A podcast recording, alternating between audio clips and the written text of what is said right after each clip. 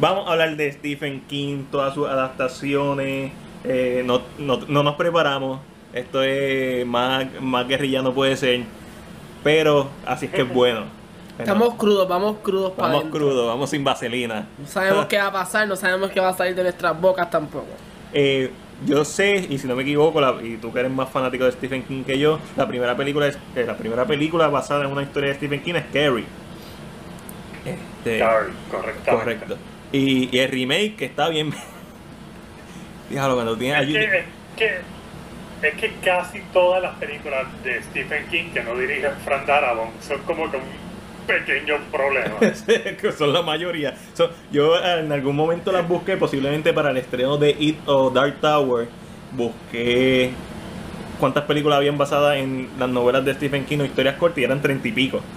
o sea, eh, hay un montón. Y, y de aquí a y han pasado como dos años desde, desde ese entonces y ya han estrenado como 10 más en los últimos dos años. Eh, Y, y van a estrenar como 10 más en los próximos dos años. Es que tú te pones a buscar y las películas están como Cat's Eye, Ajá. Dinner, este, déjame ver cuál era la otra, Langoneers, eh, The Stand, eh, Pet Cemetery, eh, Children on the Corn. Eh, wow, Diablo, ¿verdad? the películas Corn es de Stephen King. Se me olvidó. Que son una soberana mierda, Night Flyer, eh, wow. La mayoría. Era como que diablo, pero. Dime. Sí, no, y la cosa es que Ajá. yo, yo, yo vi, yo vi, perdón que No, no, yo sigue. vi este. Yo vi Night Flyer. Night Ah. Flyer es una mierda, pero de las mierdas más grandes que yo he visto en mi vida. Pero la novela está bien nítida, mano. Entonces yo no sé si es que estas cosas caen en las manos incorrectas. Ah, probablemente. Y Stephen King le da el pisto bueno, yo no sé, porque la novela está súper nítida, mano. Money, money, money, money. money talks. Stephen King está. Sí, mano, pero contra. Como que deberían tener un poquito más orgullo, ¿no? Es que como él hace tan. Él escribe tanto que realmente yo creo que ni le importa. Diablo, sí, eh, escribe como tres novelas semanales. Sí, básicamente. Básica- Yo no sé si lo has visto, hay un conversatorio de él, de Stephen King con George eh, R. R. Martin, que es el de Game of Thrones, que es todo lo contrario a Ah, Stephen King. Ajá. Si Stephen King escribe tres novelas semanales, George R. Martin escribe una novela cada tres décadas. Está cabrón. Sí, Es- Stephen no, King está brutal. no, Stephen King está en la freaking madre. allá, tus películas favoritas de basadas en historias de Stephen King. Basadas en historias así, que esto me tripa un montón porque yo amo a este desgraciado. Sí, lo sé, lo sé. mira, Y vamos a hablar de cada una de ellas. decir- Ah, qué cool, qué cool. Esto me tripea bien duro. Ok, Christine. Durísimo, la del carro. Chris- ¿Por, Ah, Christine. por qué te, Christine. ¿Por qué te gusta? Porque yo la recuerdo haberla visto probablemente en Guapa en estreno, cuando era bien pequeño y no la he vuelto a ver. Dime por qué hay que ver Christine. Es que Christine, es como que eh, este, eh, Christine tenía este tabú de que era una película misterio y yo de chamaquito me escondí para verla Ajá. y dije como que, ah, diablo, estoy escondido aquí entre muebles, voy a ver Christine, soy el más hardcore y whatever. Y la vi y no me dio miedo. Y Stephen King, Stephen King tiene este poder de hacer el horror que no te dé tanto miedo, sino que te cree esta ambientación en la cual tú te sientes como nervioso o tenso, pero no te da un terror que no puedas dormir. Es, ok, ok. Durísimo. Y eso, y eso para mí es como que, diablo loco, tú tienes esta freaking magia de hacer esto. Ángelo, ¿de qué año es Christine? Ángel está ahí en el fact checking. Christine es del 1983. Uh, 83, durísimo. Durísimo. Entonces tienes todos estos elementos de películas ochentosas, Ajá. escuela, este chamaquito geek, con este chamaquito que es un poco más, más, más bonitillo, y andan con, y aparecen los bullies y la chica rubia del sitio, ¿sabes? Sí, sí, sí, sí. Es ambientación bien ochentosa. Que de hecho, no sé, no sé si has visto que la serie American Horror Story eh, va a tirar, eh, básicamente va a ser una serie, el season nuevo va a ser el slasher, va a ser American Horror Story och- 84. Y en un campamento estilo Jason, estilo Michael Myers, estilo Halloween, y eso a mí me tripea mucho eh, esa década de los 80 en cuanto a horror. Me parece que es fácilmente la mejor época del cine en cuanto a horror Y, y me atrevo a decir que en ciencia ficción también. Quizás los 2000 y los 90, es que los 90 tienen a Matrix, pero... eh, pero, pero whatever. Ok, Ángelo, ¿tu película favorita de Stephen King? ¿Basada en una historia o novela de Stephen King? Mira, yo siento que es mucho como dice Elaya. Es la que recuerdo. Porque es la que recuerdo que crea este, este, este mismo tipo de. No es. No es un miedo a- como aterrador como tratan de venderlo ahora, sino es como esta tensión. Y, y para mí es Cuyo. Cuyo. Sí, yo conozco a Ángel desde hace años y siempre ha sido Cuyo. Siempre ha sido Cuyo. Yo, yo creo que por eso le tengo miedo a los perros al sol de hoy. Eh, eh, imagínate tú, eh, el Cuyo es de los finales de los 80, principios de los 90. Cuyo salió el mismo año que Christine, en el 1983. Fuck. Este, obviamente, cuando tú ves a, a Beethoven con rabia en el 83, me imagino que fue algo bien impresionante. Y en las tomas de que lo hacen pero, ver tan grande cabe- también. Sí, pero cabe mencionar que tanto Cuyo como Christine son dos mierdas brutales de películas. Sí, cuando tú las ves, ah, tú las ves de grande y es como que, espérate, Sí, esto sí, era lo que. Este Mm. tipo de películas no se debe ver con mentalidad moderna. Mm. Se debe ver Sí, como, como una cápsula en el tiempo. Igual que cualquier otra película que no sea de tu, de tu época. O sea, cuando yo veo algo de los 90 es con mentalidad de los 90. ¿Qué, es- qué significó esta película? independien- independientemente que te pongan la mentalidad del 60, la película es una Es mierda. una mierda. Hay que verla. O sea, el Cu- Cuyo, Cuyo en específico es una mierda, pero una mierda arrastrada. Y y unas actuaciones malísimas, unos tiros de cámara horribles, igual que Christine. Christine también es mala. ¿Cuál fue la Lo que pasa es Ajá. que son estos estos pleasures que uno Ujú. tiene como de, de, de, de esta sensación de cuando te montas en una máquina que estás como que asustado pero a la vez sabes que estás en un safe zone Ah, ok, oh, y exacto. Stephen King exacto Stephen King tiene el don para hacerte sentir así y eso es lo que gusta Nice, nice. Hubo una película hace unos años, Don't Breathe, esa es la de la del tipo ciego, que lo hace este hombre, eh, ah, el que sale en Avatar. ¿verdad? Es, es, es- es que Y hay una escena en el carro con un perro. Y la escena está tan intensa. Yo dije, pueden hacer un remake de Cuyo en cualquier momento. Tienen que contratar a esta misma gente. Y buscar la forma de, de, de estirar el, chicle por, por por lo menos 80 minutos. 100% de acuerdo Ok, yo voy a dar la mía. Esta es mi película favorita de Stephen King. A la fecha lo sigue siendo. Y es de 1990, Misery. Yo Uf. amo Misery. Y cada vez que la ve... Misery, Misery entra en las películas que están mejor dirigidas de Stephen King ya entra en esa otra lista Sí, sí, sí. No, no, definitivo. No, y obviamente este, Kathy Bates ganó el Oscar a, a Mejor Actriz por esa película. Pero mi, mi, mi hermano, una anécdota, mi hermano eh, le gusta el horror, pero está acostumbrado al horror de los 2000 para adelante. Tú sabes que es medio mierda. Bastante mierda. Que muchos jumps, que Eh, muchos... eh, tipo, tipo Black Christmas que el trailer hoy, Eh, eh, que le guá. Mucha, mucha mierda. Y, y yo les dije, "Deja- les voy a poner esto. Siéntense conmigo a verla. Y cuando llegó la escena de- del hammer, del martillo, Ajá. y ellos vieron la escena, y yo les y hicieron wow, yo les dije, eso es horror. Toda la tensión que, a la que llegamos hasta este punto, y de aquí en adelante, es horror puro, porque tú estás sintiendo a este tipo que no puede hacer nada, y esta tipa lo tiene totalmente, es una fucking psycho, y quiere que escriba su no- la novela, y no está de acuerdo con lo que escribió. Yo amo Misery, Misery, un peliculón para el que no Pero, vaya. Ujú. pero, pero tú sabes que es más horror que eso. Cuéntame, Zumba. Que que a Stephen King le pasó algo similar. Ajá. Uh, O sea, sí, Eso es más horror. sí.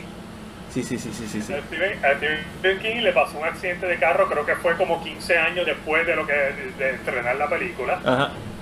Y una fan lo rescató. Ya, diablo.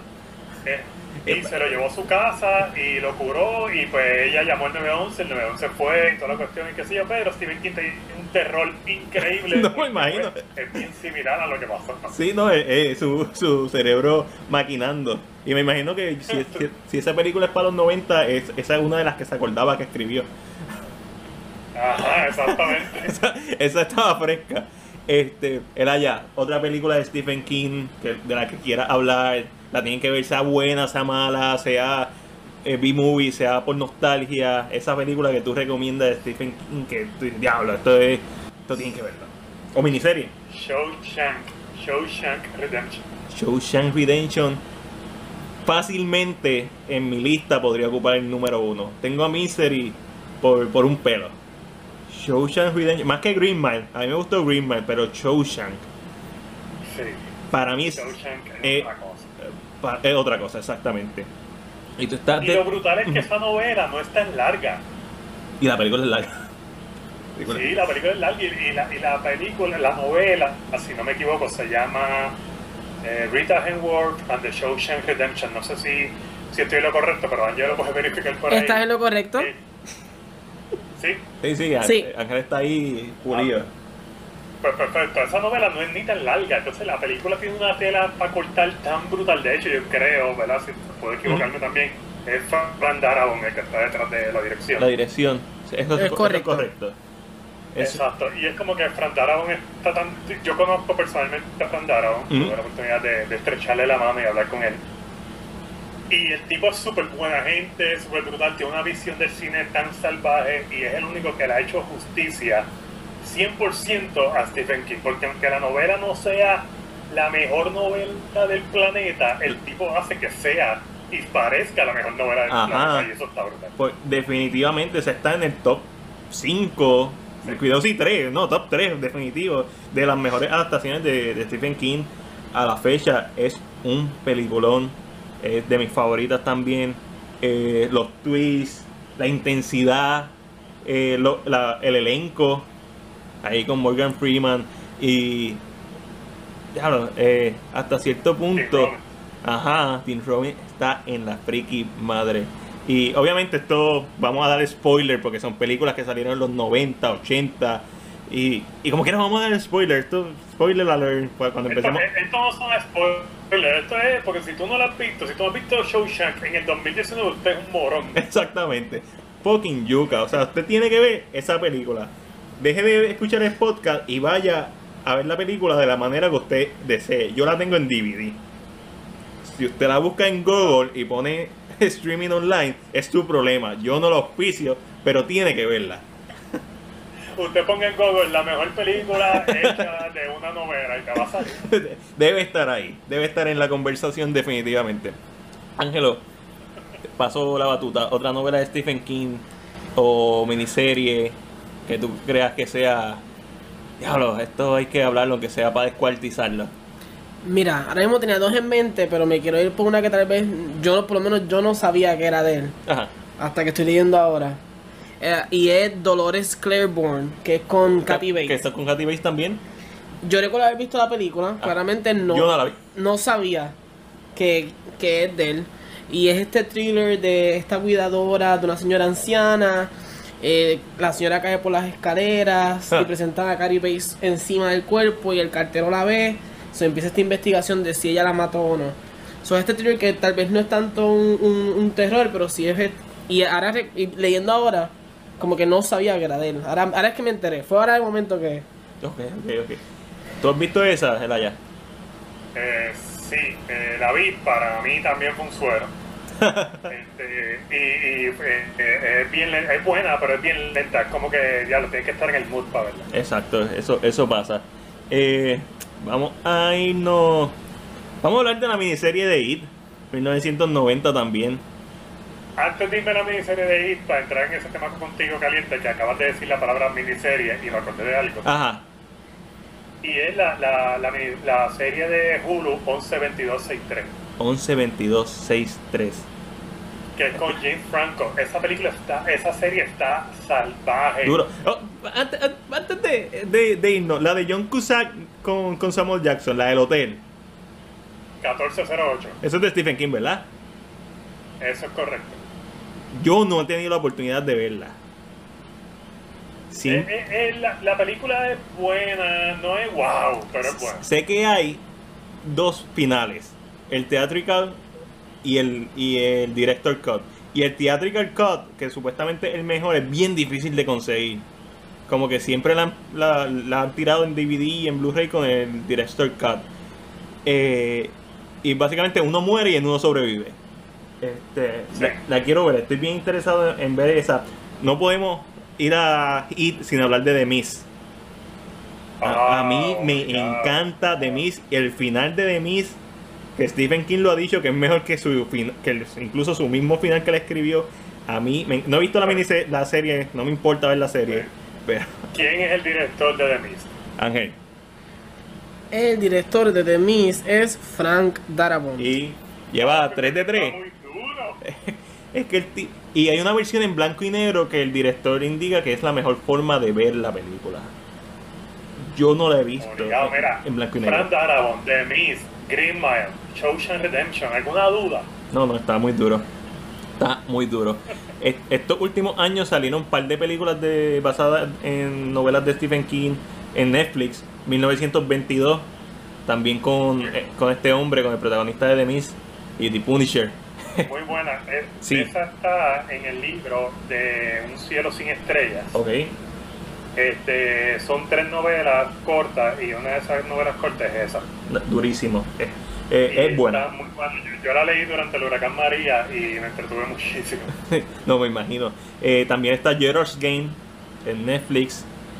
Este, esa yo no la he visto. Mi novia la vio y me dijo que es muy buena. Sí, Joras Game está buenísima, checala, te va a gustar. Sí. Eh, por ahí viene una Tall Grass, in the Tall Grass. El pasto alto. Ah, escuché de esa. No Eh, sé nada de no, esa. yo no tampoco. Nada ni nada. No, no, no sé absolutamente nada de esa. ¿Alguna otra de la que quieras hablar antes de entrar a IT de lleno? Sí, by the, wa- by the way, volviendo a 112263. Ajá, cuéntame. Sí, si no lo has visto, con James Franco y Chris Cooper. Nice.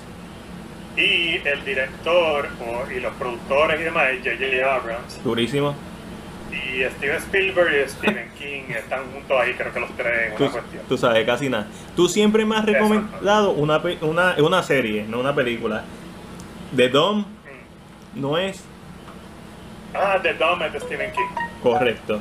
Tú siempre me la has recomendado, Sí. no la he visto, pero lo voy a hacer eventually. Este, Sí, pero 11, 22, 63 Primero. aparte, pero por el Ok. Eh, también podríamos hablar bien brevemente sobre. Eh, ah, lo tenía en la mente, se me fue totalmente. The Shining, por mencionar alguna, de 1980. Va- ¿Sobrevalorada o no, el haya? The Shining. Sobrevalorada, totalmente sobrevalorada. Este, obviamente es de Kubrick y pues el Dick me, me matará si me escucha decir esto. pero para mí es aburrida en Lenta. gran parte de su, pa- de su película. Lenta. El libro le da siete patadas. Ah, no lo dudo. Pero la actuación de, de Shelley, se me olvida el nombre. Ajá. La actuación de ella y la actuación de Jan Nicholson están super on point. ujú. Este, la del niño, meh, Eh. ok. Danny Torrance. Eh, sí, está, está, está normal. Eh, Pero la película tiene sus cositas clásicas porque, by the way, hace referencia en It Chapter 2 a una de las escenas más cool de The Shining. lo sé. Here's Johnny. Y exactamente, le quedó genial. Le quedó súper. Sí, este, y eh, pues la película para mí está sobrevalorada. Para mí también está sobreva- sobrevalorada. Entiendo por qué es un clásico. Eso que no, que no quepa la duda. Eh, cinematográficamente y en cuanto a, a diseño de, de set, está espectacular. O sea, y, pero para mí Kubrick es como que tengo que estar en el mood para verlo. Porque hasta cierto punto él es tan genial en lo que hace. Que, y, me, y me pasa con la mayoría de las películas que he visto de él. Él es tan genial, pero a la misma vez siento que aleja a la audiencia. Es como que si no está a cierto nivel, no puedes meterle mano a la película. Y tienes que ir. hay veces que yo digo, yo soy, yo soy tan genial como tú, ¿no? No, exact- Exactamente. Ok. Cabrón, eh, pu- puede, puede ser más, eh, más accesible. Las películas de Stanley Kubrick a veces no son accesibles. Yo creo que esa es la palabra. Y me pasa lo mismo con otros directores, especialmente este director de, de Lobster, que yo sé que a ti te gustó un montón, eh, de Killing of the Secret Deer. Yo vi The Lobster y yo estaba como que, diablo, enti- o sea, entiendo el, el artista, pero no me no hizo clic conmigo. Eh, The Secret of Lo que pasa es que yo. Lo que pasa es que Yorgos, Ajá. Yorgos es bien genial, el tipo, es- el tipo es otra cosa. Sí, sí. Lo que pasa es que en su última película, que fue la favorita, Ajá. yo no lo sentía él y me puse a chequear y es la única película de él que él no ha escrito. Oh, es claro, es claro. Y entonces cuando vi la favorita, la favorita a mí no me encantó, me gustaron muchas cosas técnicas que se usaron y Sí, sí. actuaciones y demás, pero la película en sí a mí me importa un pledo esa historia. Definitivo. Las actuaciones no, están espectaculares. El, el diseño de vestuario, de interiores, de set, espectacular. El humor, a veces efectivo. El elenco es muy bueno, pero la historia me la explota. Y cada vez que la cámara que salía del agua al lado en la cocina, que era con otro lente, eh, yo, pero adiós, se, se le acabó el budget para grabar esta. Y, y- y no, y, y sé que es otro lente, o sea, pero es como que se sentía off. Este, ah, madre, este. Este, Ari Aster tiene mucha influencia de Kubrick, eh, de- de- específicamente de Shining, en su forma de hacer horror. Definitivo, y se ve en, en, en Eh, Midsommar. En Midsommar específicamente se siente bien pesado. Sí. Y ¿viste el, tuviste el extended cut, el director cut de, Mis- de Midsommar? ¿O no? Papi, lo fui a ver el fin de semana pasado. ¿Qué tal? Es genial, es que a mí me fascinó Midsommar. Midsommar es, para mí es el mejor trabajo hasta ahora de este año. Yo, yo, yo prefiero Hereditary.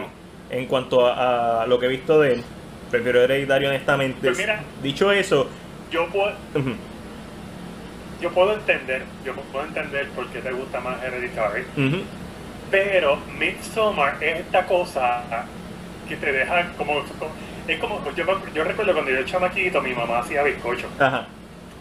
y entonces pues yo siempre me metía de afrentado y abría los queso cremas en la nevera y con una cuchara bien grande papi le metí un bocado pero ¿verdad? Y un día voy y encuentro este cream cheese allí y lo abrí y cogí una cucharada super heavy.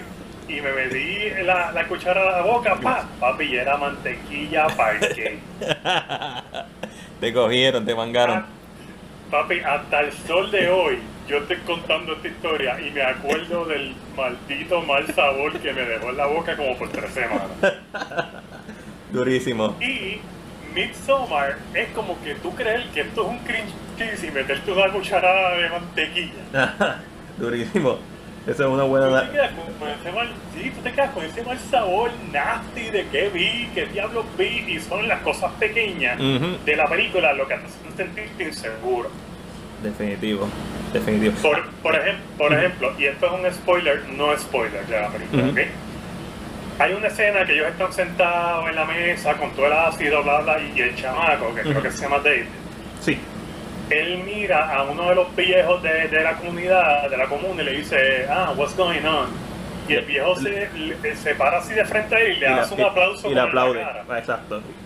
Y hay una onda ¿Qué ahí bien brutal. es- Loco, qué freaking escena, yo me cagué encima cuando eso pasó. Porque no es, no es el, no es que sea scary la escena de lo que pasó, whatever. Es que esa escena te dice, loco, tú no estás safe. No. Y eso para mí es como que, wow, loco, o sea, son esos pequeños detalles los que a mí me explotaron la cabeza. Es, es. Ari es bien. Bien preciso en lo que él quiere llevar a- al momento de hacer cine. Para mí, la escena la primera escena con el opening de la película es el mejor opening del año. Es incluso mejor que todo Hereditary, ese opening.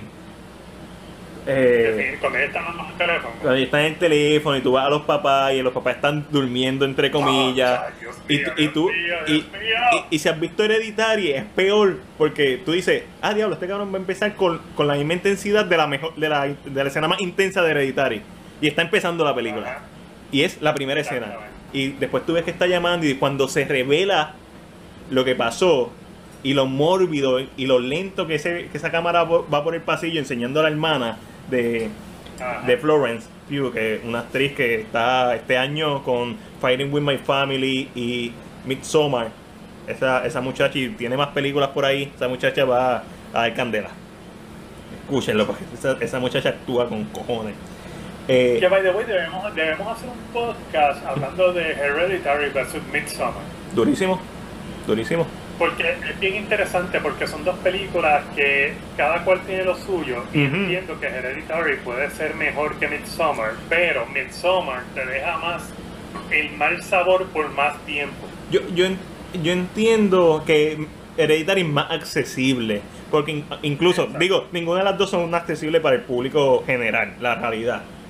Ah, ¿qué pasó? Pero es que la película, por lo menos Hereditary, las claves están ahí, están repartidas. Es un culto, son brujas, son cultos, están tratando de invocar, siempre salen toda la película, que uno no se dé cuenta, son otros 20 pesos. Y, y Midsommar, y Midsommar empieza con un mural que te cuenta toda la historia. o sea, ¿de qué estamos hablando? El, el- el tipo no tiene ningún problema en decirte, ah, esta va a ser la historia. No está entendiendo ese mural, pero eventualmente lo va a entender. Y es bien graciosa, No, y los cuadros. Y los cuadros. en la casa de ella al principio. Ajá, el, el, ese, el, el de la casa de ella, si no me equivoco, el oso con que está pegado con la cabeza con ella, con una princesa.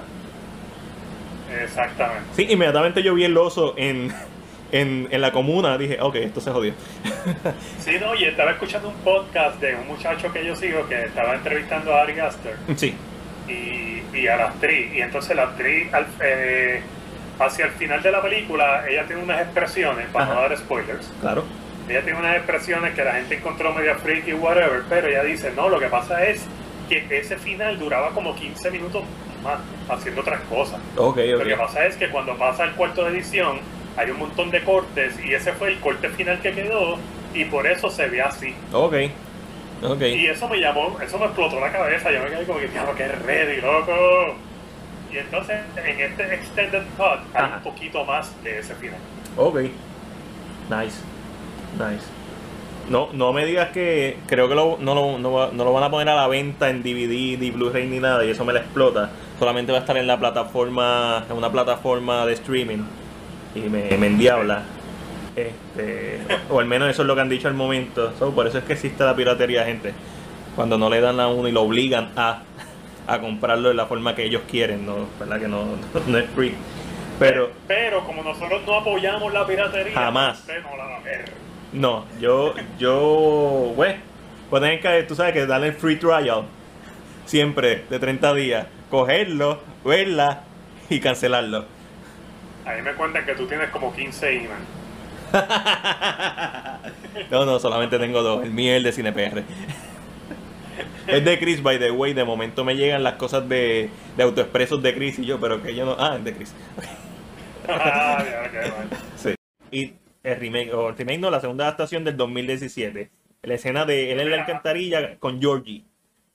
Cabe mencionar que cuando yo vi el trailer, le- que cuando salió el primer trailer, yo en la página escribí y puse como que, pues, eh, como que vi el trailer, it's ok, y no puse nada más. Mucha gente empezó a preguntarme, ah, pero ¿por qué no te gustó? Bla, bla, bla. Y yo, y yo dije, Hacho, yo en el trailer hubiese puesto al final del trailer él mirando la cámara diciendo como que, beep, beep, Richie, y se acababa el trailer. y Ujú. Yo hubiese hecho el trailer de esa manera. ¿Qué pasa? Cuando veo la película, digo, coño, qué bueno que no lo hicieron como yo pensaba. Ok, ok. ¿Por qué? Porque en la primera escena donde está Georgie arrodillado en la, en la alcantarilla, Ujú.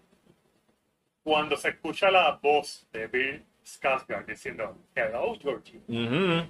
yo por poco me meo. Sí. Es duro. Eh, fue, como, fue como que qué bueno que yo no vi esto en el trailer, qué bueno que su voz suena como la de un chamaquito. Ujú. So, eso me fascinó. Yo dije, diablo, qué duro. Entonces, cuando veo la cara de Bill Skarsgård hablando y de momento habla con esta emoción, como que, como que tiene shields. Ajá. Y de momento como que, como que empieza a reírse de una manera bien cínica y su ojo empieza a desviarse Sí. hacia, hacia el carajo. De hecho, la- eh, yo estaba viendo la escena hoy eh, porque estaba grabando algo que ya eh, que estoy trabajando algo, estoy haciendo un sketch y básicamente la risa es es como una- es, es como y, y hace varias risas, esa es solamente la primera que tira, pero es esta sensación a diferencia de, de Tim Curry que, es como si fuera un asesino alguien que se, que se está pintando. Eh, tú sabes que esto no es humano, esto no. Él se está babeando y tú sabes que lo está oliendo, aunque no haga ningún. tú sabes que se lo quiere comer y, y de momento se, se queda se queda friqueado y se empieza a reír y lo manipula y es toda esta todo todo todo lo que él hace pero el movimiento del ojo no es CGI es que el cabrón lo puede hacer es como Exacto, esa, esa parte que, que, que él empieza a hablar con el nene y momento se queda callado mirando, le empieza a babiarse. ajá Es tan freaking impactante. Ajá. como que diablo, loco, ¿sabes? La película no había llevado ni cinco minutos y ya Bill Skarsgård me lo había vendido, pero full. Correcto. Y él es durísimo. du- Durísimo. Y tu opinión en general sobre la primera parte, sobre It Chapter 1 o It. A mí me encantó Chapter 1, fue muy bien contada, con un pace muy bueno. Y la actuación de Bill Ska- Skarsgård, tanto como en la de los nenes, Sí. es pero es de, de oro, ¿sabes? Sí. Es, una, es, es una, una interpretación de un cuento de horror bien contado con unas actuaciones flawless, mano. Sí. De verdad que quedaron salvajes todo lo que vi. Ángelo, ¿tuviste, Incluso. ¿tuviste It, la primera? Correcto, correcto. El Aya, termina ahí para ver qué opina Ángel. Incluso esa primera escena de Georgie, que es la escena más clásica de It. Sí, correcto. Ese tiro ce- eh, cenital al principio, que se ve la mano de él saliendo de la alcantarilla bien larga. Ajá. Eso quedó genial, brother. Entonces, porque en la, pa- para el que no sepa, en la novela, eh, It no se lleva a Georgie dentro de la alcantarilla. El cuerpo de Georgie se queda boca arriba y, y le sigue cayendo agua. Y lo que te describe es que eh, los ojos muertos se llenan de agua. Bien creepy, porque Stephen King tiene esta habilidad de mostrarte imágenes, de hacer crea- de crear imágenes que se quedan quemándote en tu cabeza. Y, y en la película es todo un arco de historia el hecho de que el cuerpo de Georgie nunca apareció. Y para mí, como una adaptación, eso está genial. Ángelo, It, Chap- eh, It Chapter 1. La vi. Eh, Yo la vi tres veces en el cine. Al tema que está mencionando el Aya de Tim y ¿verdad? el payaso, la primera. La primera versus la segunda. Eh, claro está, mucha gente cuando vio el payaso por primera vez estaba como un poquito ah, Reacio, ajá. rehace a la imagen, lógicamente, porque pues eh, la idea de, Bill, de, de Tim Curry era mucho parecida a John Wayne Gacy, que fue un asesino real. Ajá. Eh, y era como un payaso, era un payaso regular, un payaso de, de- de época, Ajá. de esa misma época, así se veían. Y entiendo que por eso es que mucha gente como que la, la nostalgia de la del original se había pegado hasta que no lo escuches, hasta que no, hasta que no lo ves actuando, hasta que no lo...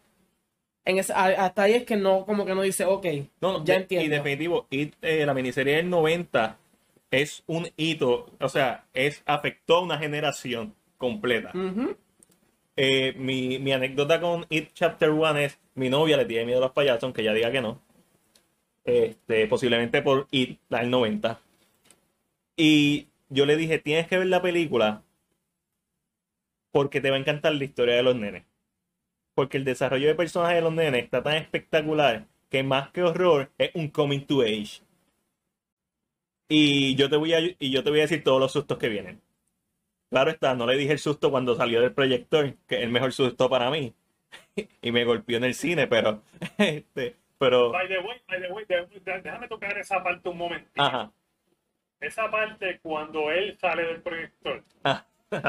es de las cosas que menos me gustan de Chapter 1. De verdad, a mí me encanta. Sí, mano, cuan- sí, eh, yo sé que a mucha gente le encanta, pero esa parte, cuando yo la vi, fue como que lo, lo vi y hice como que eh, esto no debió pasar. y no me gustó porque me gustó todo el build-up que tenía cuando aparecía dentro de la pantalla. Era con el pelo de la mamá y el pelo se va echando para el lado y se ve la cara de él y toda la cuestión. Yo dije, diablo, qué brutal está esto. Te- y de momento cuando sale de, de la pantalla es como que... eh, Es un jumpscare más de, del montón. Entiendo por qué no te gustó. Y, en- y si lo hubieran dejado sin esa parte, hubiera sido bien interesante porque el abuso es emocional hacia Bill. Y es un abuso bien fuerte psicológico a- hacia, hacia el personaje. Y hasta cierto punto, y lo, en toda la película, el, el abuso es más emocional y psicológico de Pennywise hacia, los- hacia los muchachos, hacia los nenes, eh, los de Loser Club, que cualquier otra cosa. sí. ¿Alguna otra escena memorable de la primera parte que quieras hablar? La, la primera, la de Georgie.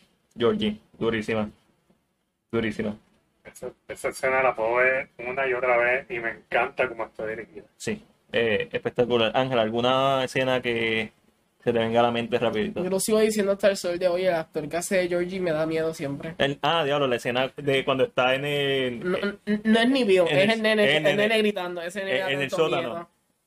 eh, en el sótano que está lleno de agua y después Pennywise como lo tiene como si fuera un, un ah, ¿cómo se llama? Un puppet Exacto. con un ventríloco.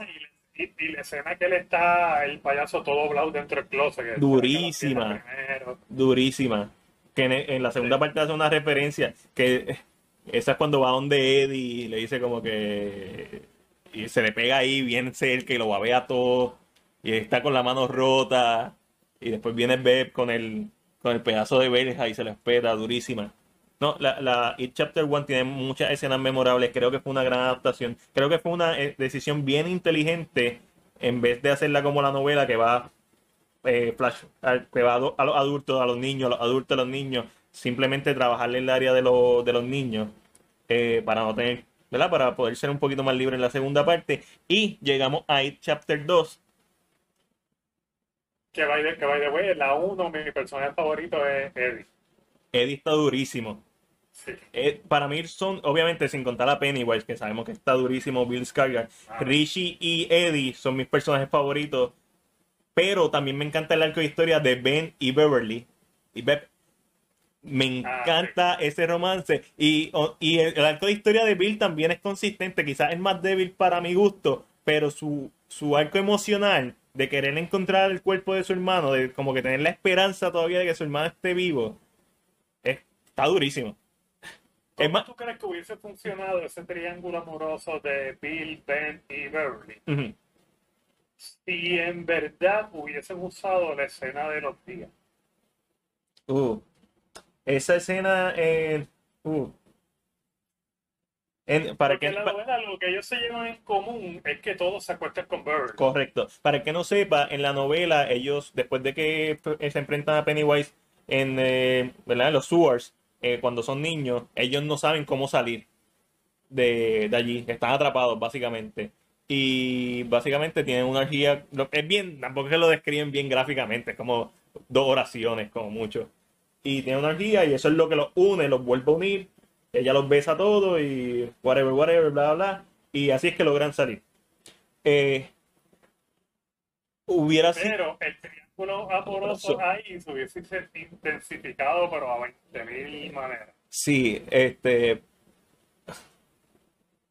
hu- Hubiera sido interesante y hubieran hecho una mención, aunque fuera un, un guiño, un easter egg a, ese, a eso, pero.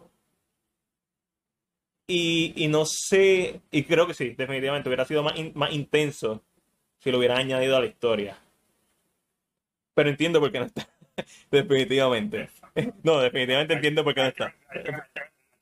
Sí, sí, porque no, no, estamos en la era de los changuitos y ya de por sí la gente está, lo están peleando por los posters porque eran muy feos. Mire, tú, tú- Ah, tú- tú puedes creer cosas igual, que se quejan de todo. eh, ¿Cómo que? sí, mano, puedo, puedo- puedo creerlo. A estas Es, alturas puedo es- es creerlo. como tan estúpido y tan ridículo, pero no tienen más nada que hacer. Hubiera sido interesante